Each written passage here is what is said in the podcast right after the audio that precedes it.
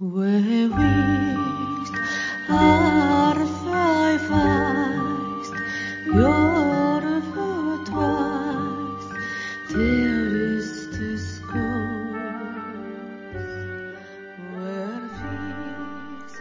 ぼ日刊階段山猫便第100夜今夜ご紹介するのは放課後のプールというお話です。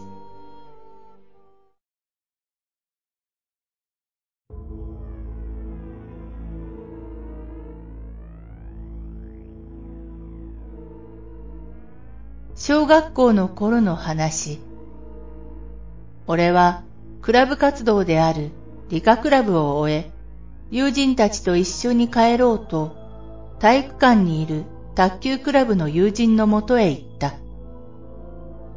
俺たちはいつも4人で帰っており、うち3人が理科クラブ、1人が卓球クラブだった。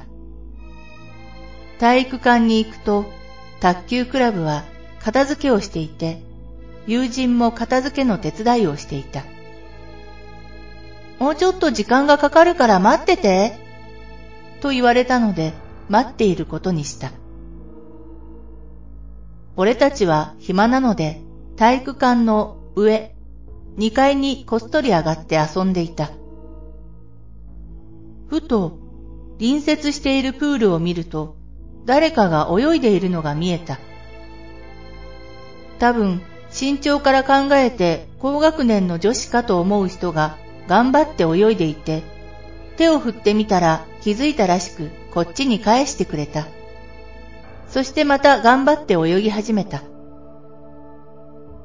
その後、友人の片付けが終わり、体育館を閉め帰ることになった。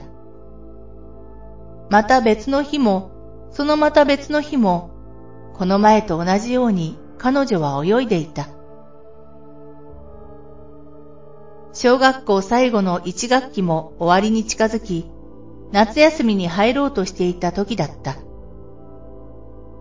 卒業アルバム用にクラブ活動の写真を各クラブが撮っていた。俺の理科クラブが最後に写真を撮ったらしく、出来上がっている他のクラブの写真を見せてもらっていた。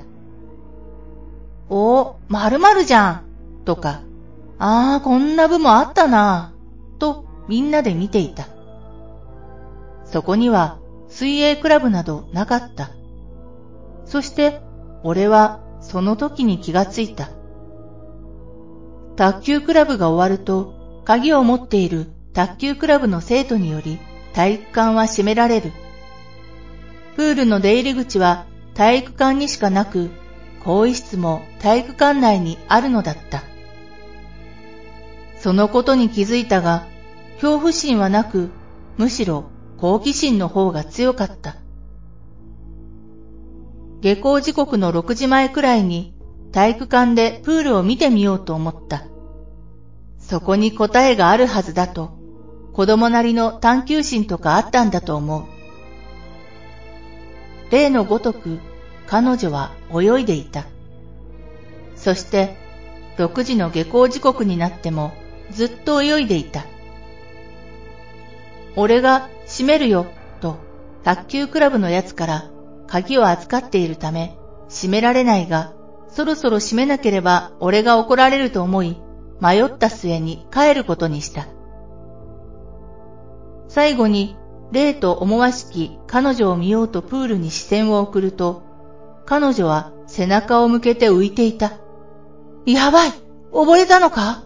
と思い、慌ててプールへの出入り口を開けた。霊とか人間とか関係なく、溺れているのを見てほっとけなかったのか、俺は必死だった。プールを見ると、彼女は相変わらず現実味のない光景を見せつけていた。どうにかしないとと思って火災報知器のボタンを押した。その間に彼女の体はどんどん沈んでいく。職員室から先生が駆けつけてきて、俺はプールで誰かが溺れてると言った。すると、プールなんて使われてないんだ。誰かが泳いでるはずないだろと当たり前のことを言われた。念のためプールを棒などで探ってもらったりしたが、何も見つからなかった。もし、俺が先生に頼らず、沈んでいった彼女を必死で助けたら、どうなっていたのか。彼女を助けられたのか、それともどこかに引きずられたのか。そんな不思議な夏の出来事。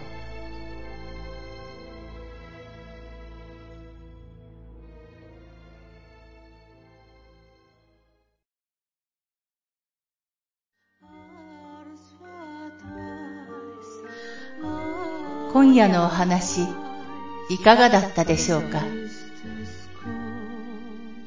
ほぼ日刊怪談山猫便は、この100話をもってシーズン1を終了いたします。